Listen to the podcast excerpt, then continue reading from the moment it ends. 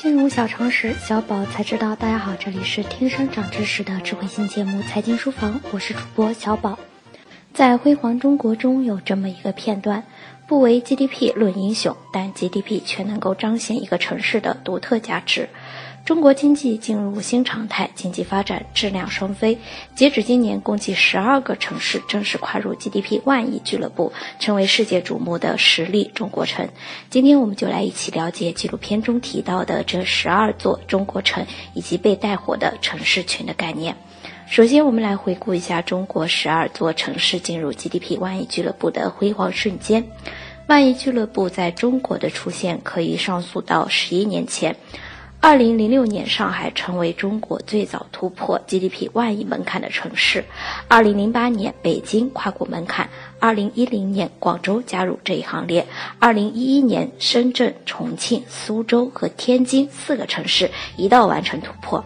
二零一四年，中西部两个重要城市武汉和成都也突破万亿。二零一五年，杭州迎头赶上。二零一六年，青岛和南京跻身万亿俱乐部。十二个城市中，上海和北京分别在二零一二年和二零一四年实现 GDP 突破两万亿元。数据显示，二零一六年上海 GDP 为两万七千四百六十六点一五亿元，北京为两万四千八百九十九亿元。但增速方面，重庆是在十二座城市中领跑，二零一六年的 GDP 增速达百分之十点七。同一年，杭州以百分之九点五的增速紧随其后，深圳和天。津位列第三，增速均为百分之九。值得一提的是，去年长沙和无锡两个城市的 GDP 均超过九千亿元，距万亿仅一步之遥，且增速都很快，分别在百分之九和百分之八以上。分析人士认为，二者有望在不久的将来进入万亿俱乐部。对万亿俱乐部的城市稍作分析，我们就可以发现各个城市的特点。首先，北上广是国家三大综合性门户城市，深圳则是中国改革开放的窗口。一直以来，他们都走在国家经济发展的前沿。上海市长久以来领跑中国城市 GDP。二零一三年，上海自由贸易区正式挂牌成立，上海成为国家经济发展改革的试验田。而重庆、成都、天津、武汉、南京这五个城市，则被国务院列为国家中心城市的行列。其中，成都和重庆位于“一带一路”的重要位置，借助战略地位和中西部开发，整体发展较快。天津紧挨北京，是环渤海地区的经济中心，区域协同发展广泛，吸引人才，是其经济发展的着力点。武汉与南京是长江经济带上的重要城市。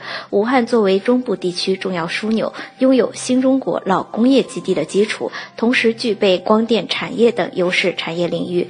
南京坐拥国家级江北新区以及新增的高淳、麒麟、白马三家省市高新区。新晋加入其中的青岛，作为中国沿海重要中心城市、国际性港口城市，青岛依托自身区域优势，大力发展蓝色经济。据统计，去年青岛市蓝色经济占 GDP 的比重超过四分之一。城市之间的激烈竞争是中国经济快速崛起的主要动力。在中国的经济版图中，已经有十二座城市跻身全球 GDP 万亿俱乐部，彰显了中国城市发展的巨大成绩，也表明中国传统的省域经济也开始向中心城市群经济转变。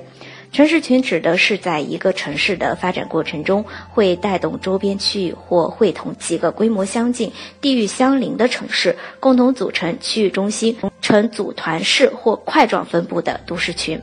多个都市群又会形成一个大都市带，因此城市群被认为是工业化、城市化进程中区域空间形态的最高组织形式。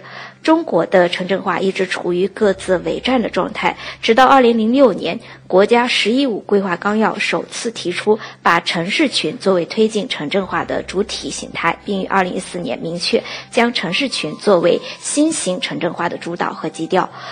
城市群是中国未来经济发展格局中最具活力和潜力的核心地区，是中国主体功能区战略中的重点和优化开发区，也是未来中国城市发展的重要方向。